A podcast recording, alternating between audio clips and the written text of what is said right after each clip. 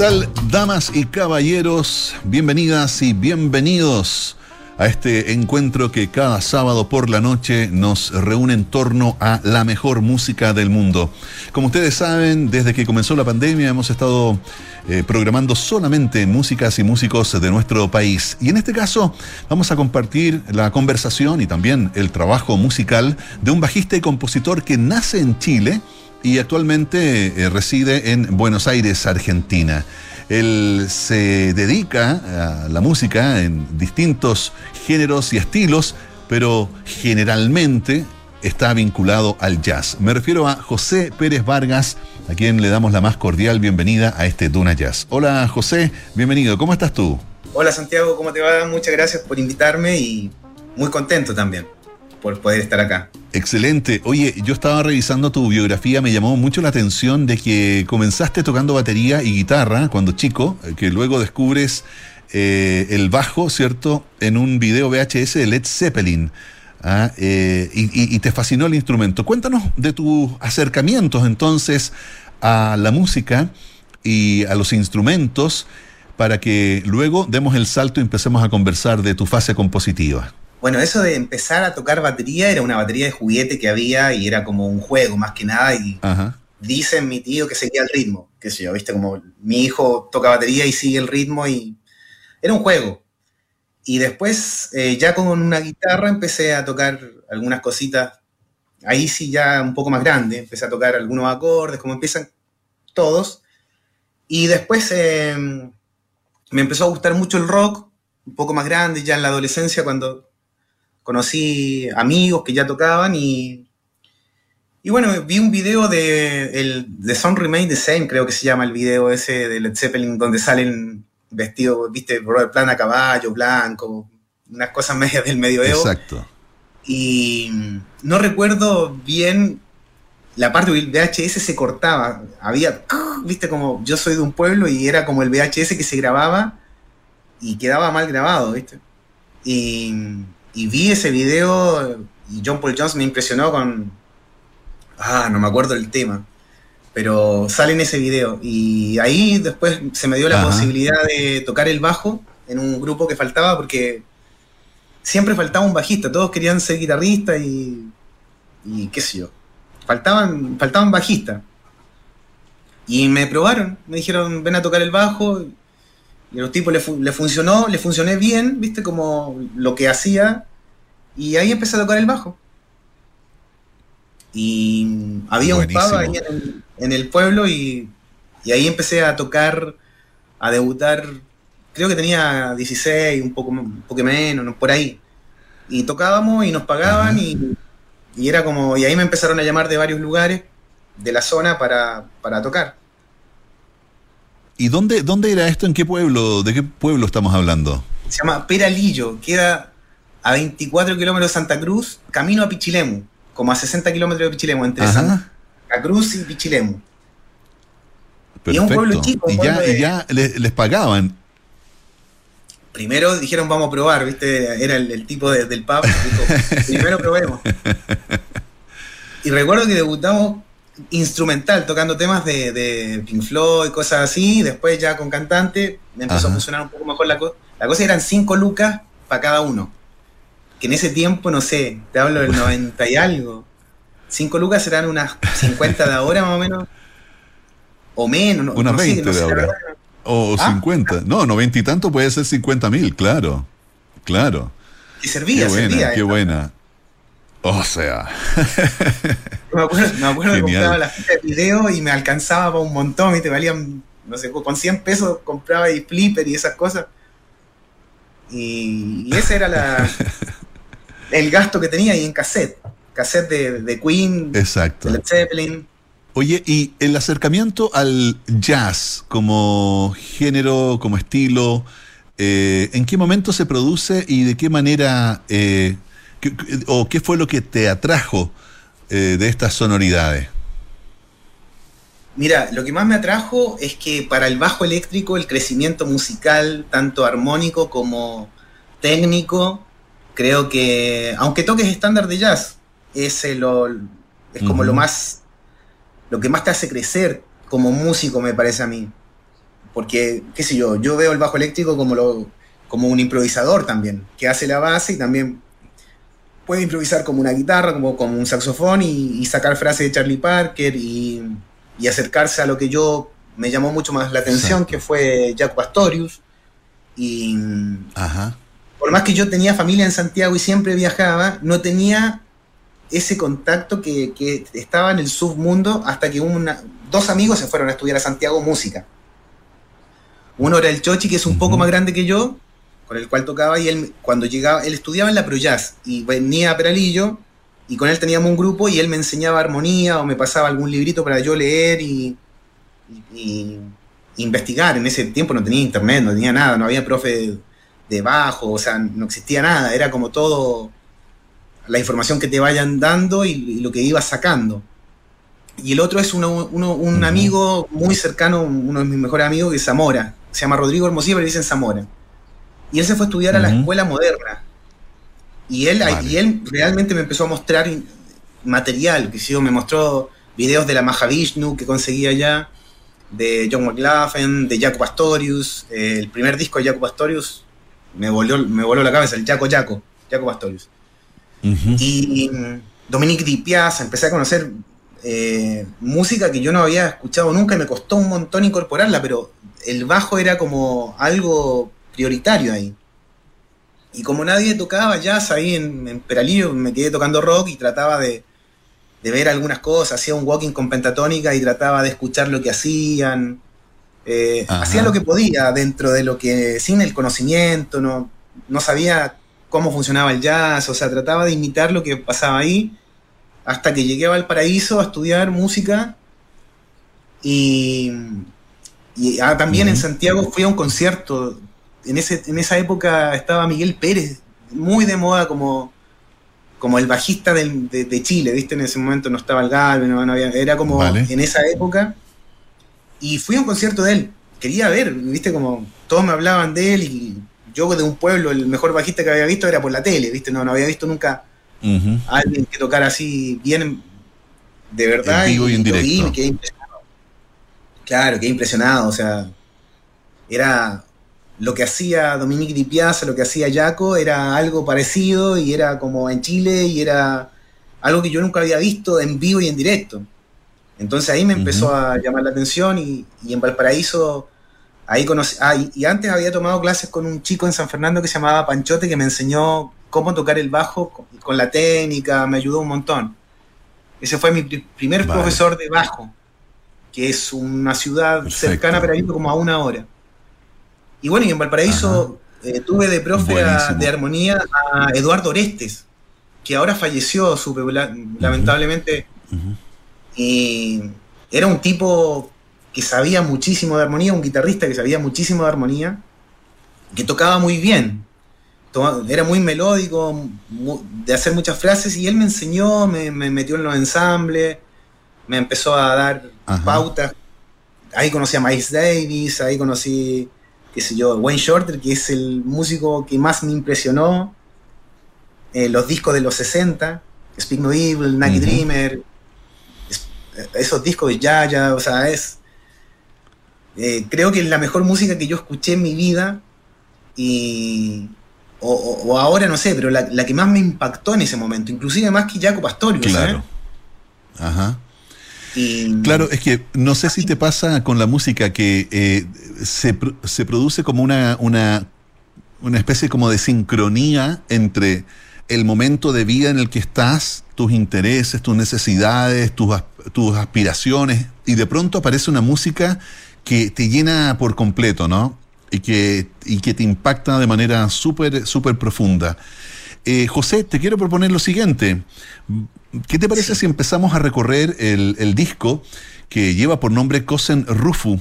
Cierto que es, eh, entiendo, la primera propuesta discográfica ya en formación de sexteto del José Pérez Vargas Grupo, que está integrado, si mal no me equivoco, por eh, Paula Guillén en batería, Hernán Pereira en guitarra, Santiago Curchan en saxos y Tomás Winkel o Winkel en el piano. ¿Es correcto? Y bueno, y tú obviamente en el bajo y el contrabajo. ¿Es correcta esta la formación, no? Esta, esta, es la formación actual. La que grabó el disco Eh, fue el año pasado. Está Mariano Agustoni en el piano, Paula Guillén en batería, Hernán Pereira en guitarra, Gabriel Barbato en saxo tenor y Tomás Martínez en saxo alto. Bien, perfecto. Bueno, vamos a eh, empezar a recorrer entonces este disco que se llama Cosen Rufu. Es el eh, primer EP debut discográfico entonces del José Pérez Vargas Grupo. Y vamos con una pieza que ha tenido una excelente recepción según lo que nos ha contado José previo a iniciar el programa. Vamos con esto que se llama Psicosis en Duna Jazz.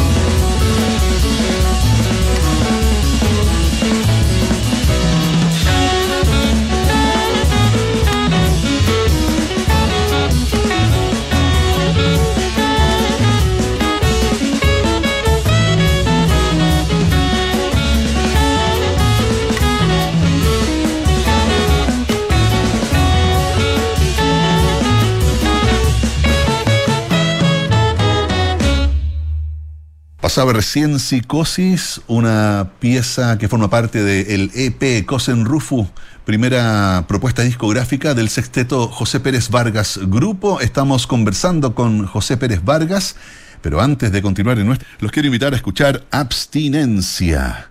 Esto es Duna Jazz.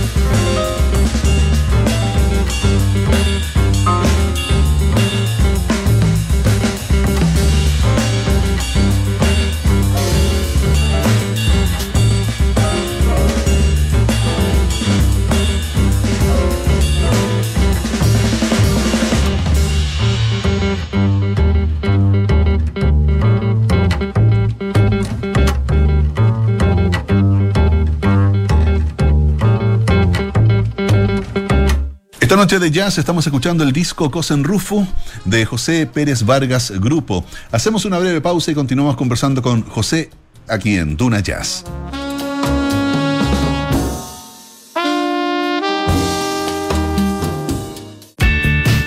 Desde las 5 de la tarde, Polo Ramírez y Paula Frederick ponen las tazas sobre la mesa y las historias que nos hacen conversar en Café Duna.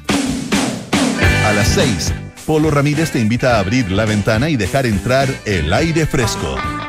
Desde las 7 de la tarde, Josefina Ríos y Matías del Río repasan las historias que marcaron el día en Nada Personal. En un clásico de la conversación y el análisis, María José Ochea y Arturo Fonten se reúnen a las 8 de la noche junto a sus panelistas e invitados, de lunes a viernes en Terapia Chilensis. Y a las 8.30, Bárbara Espejo y Rodrigo Santamaría se sumergen en las historias y las canciones de los ángeles caídos, los mártires y los héroes trágicos de la música popular en Sintonía Crónica Epitafios. Tardes con debate, conversación y grandes historias. Es Duna. Sonidos de tu mundo.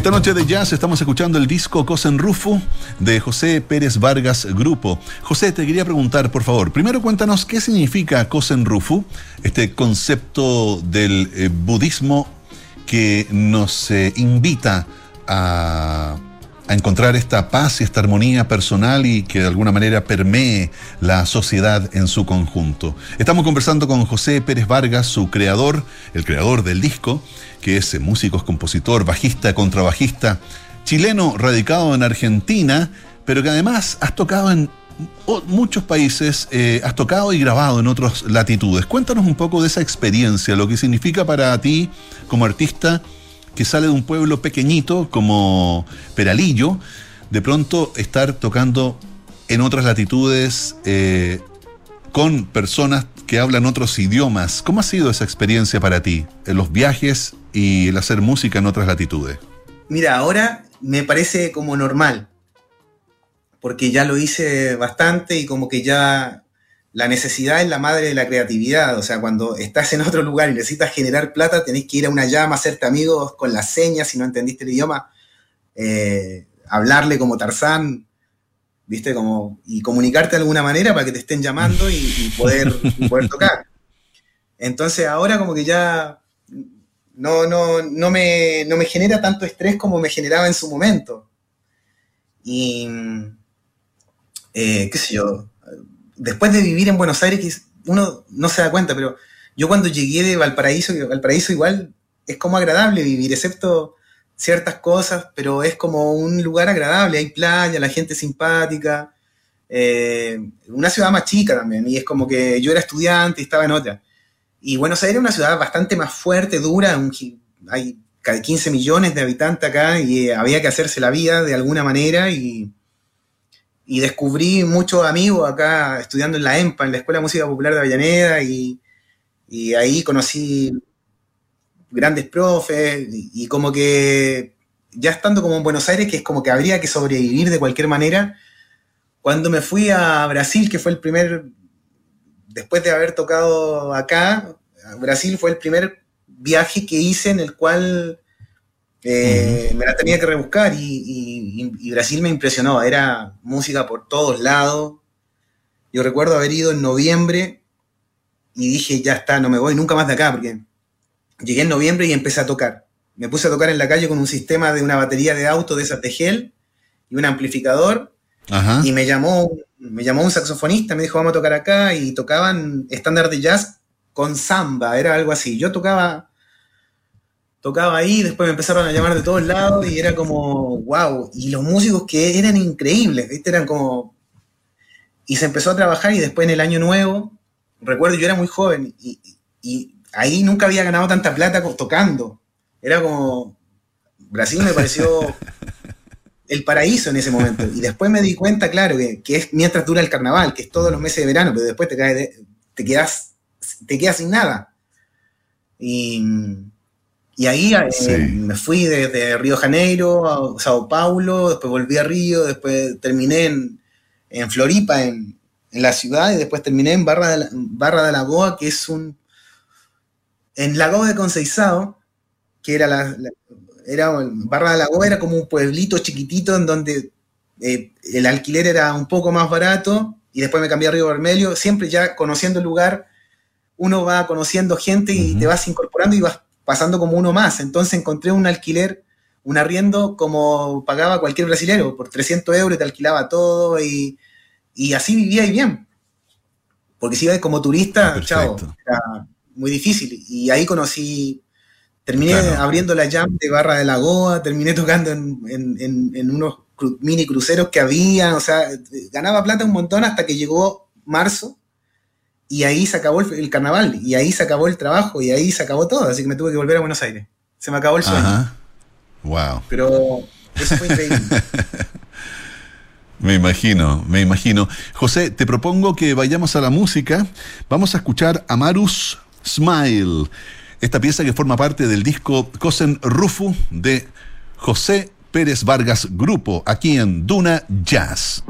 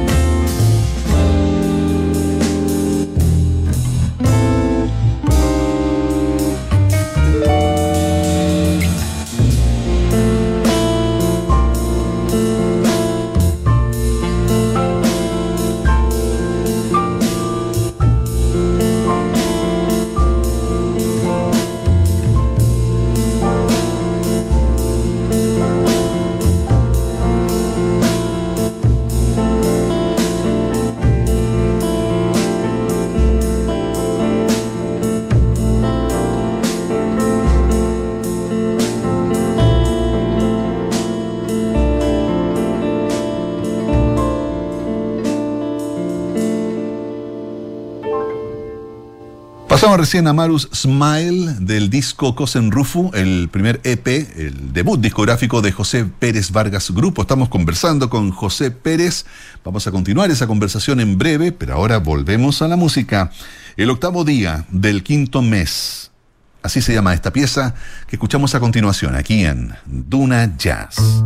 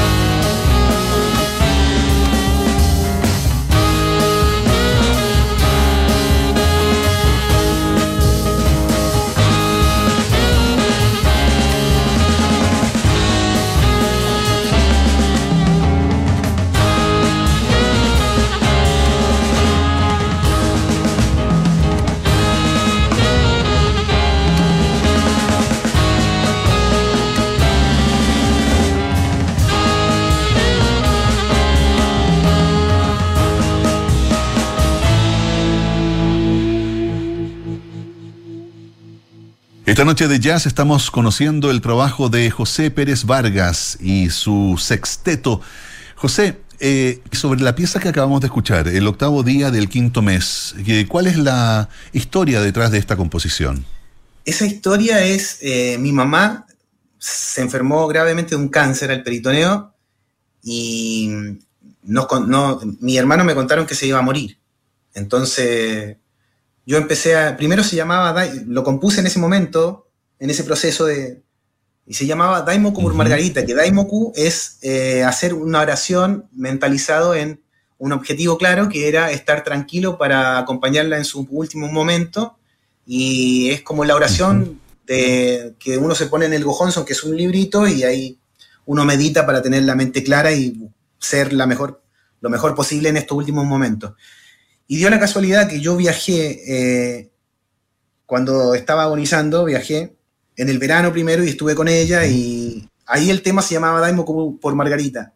Hasta que viajé el 8 de mayo, que era su cumpleaños, y murió el mismo 8 de mayo, que fue el día que nació. Entonces le cambié el nombre al mm. tema y lo, llamé el octavo día del quinto mes, en alusión a, los libros del budismo Nichiren, que en, en, esos libros del japonés te hablan mucho de eso, del octavo día, del quinto mes, de...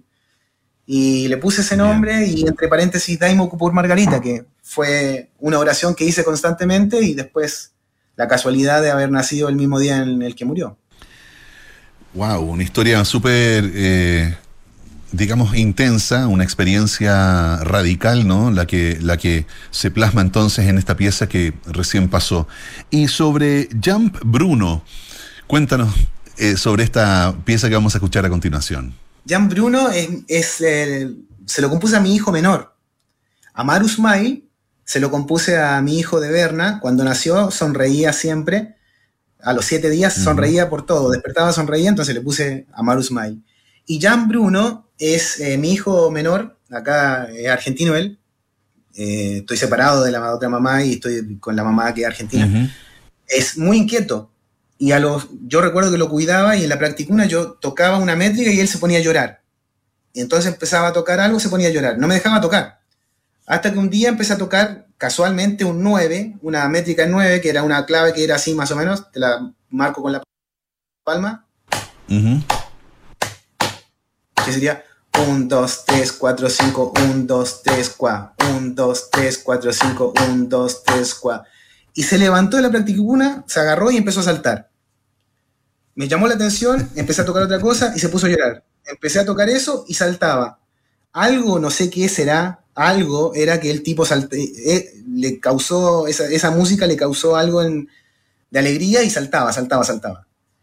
Entonces, cuando lo cuidaba toda la mañana, eh, practicaba esa métrica y la iba jugando un poco entre base e improvisación y después le fui poniendo armonía y y después dije, ya está, está, me gustó la base y después le puse una melodía y, le puse Jan Bruno por eso. Perfecto. Bueno, vamos a escuchar entonces esta pieza que está y cómo se unen entonces la despedida de, de, tu mamá, ¿no? Y la llegada de este Bruno Saltarín. Vamos con Jump Bruno. Recuerda que estás en Duna Jazz y hoy compartiendo el trabajo de José Pérez Vargas en formato de sexteto con su disco Cosen Rufu. Vamos a la música.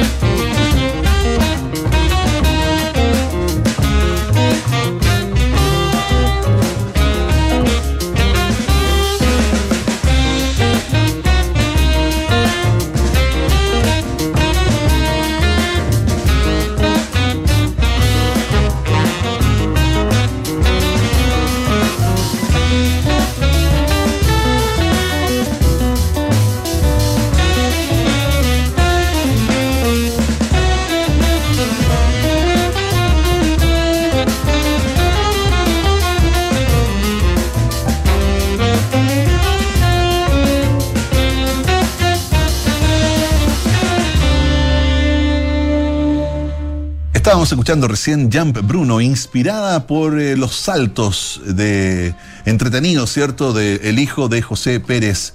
Eh, José, estamos cerrando ya el encuentro de hoy. Me gustaría mucho que nos pudieras contar dónde podemos escuchar el disco eh, Cosen Rufu y también que nos cuentes de qué manera podemos seguirte en redes sociales, cuáles son tus cuentas. Adelante, el espacio es tuyo. Bueno, el, disco Cosen Rufo lo pueden encontrar en todas las plataformas digitales disponibles y en YouTube. Lo tengo en formato video, lo, si lo quieren ver en video, y, ahora recién en la presentación oficial grabé en vivo en Press, que es el club de jazz de moda acá en Buenos Aires, y por suerte se llenó las dos funciones, y ya pronto va a salir un video del disco en vivo también, y ¿por qué no un disco en vivo? Y ahora nos vamos, eh, tocamos el 11 de noviembre acá en la Musicleta, pero ya música del otro disco, y después nos vamos a Miramar, que es al lado de Mar del Plata, a presentar, el álbum y también a hacer las movidas para poder tocar en el Festival de Jazz de Mar del Plata. O sea, hay, que moverse como para, para estar en los lugares más importantes. Y eh, me pueden encontrar también en, en Instagram, en el, Instagram del grupo es JPB corta grupo, JPB grupo. Y mi Instagram personal es José-Pérez Vargas. Y la página de Facebook eh, también es José Pérez Vargas y José Pérez Vargas Grupo. José Pérez Vargas Grupo es, perdón.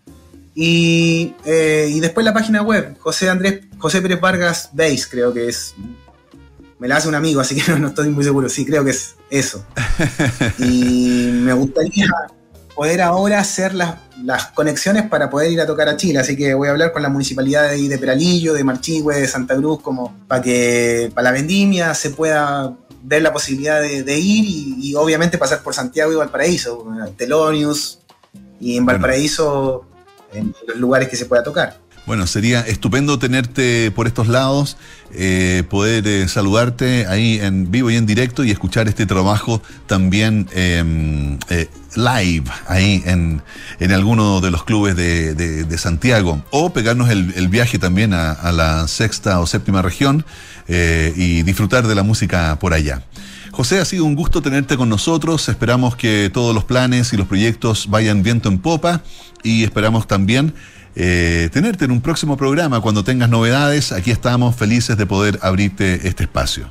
Muchas gracias por todo y por la invitación y por, presentar el disco en vivo y ojalá que se abra una puerta y más gente pueda escucharlo en Chile, que me interesaría mucho poder mostrar la música que yo hago en Chile, que es un lugar donde estoy un poco alejado, a pesar que voy siempre, pero musicalmente hablo, ¿no? Exacto. Así que agradecido por eso. Buenísimo. Bueno, de esta forma estamos cerrando entonces el eh, capítulo de hoy. Gracias por estar con nosotros. Queremos dejarlas y dejarlos invitados para que el próximo sábado a las 20 horas nos reunamos aquí en el mejor club de jazz del país. y por qué no decirlo, de Latinoamérica y el mundo. Damas y caballeros, cerramos entonces Duna Jazz. Les agradecemos su sintonía y hasta el próximo sábado. Que tengan un lindo resto de fin de semana.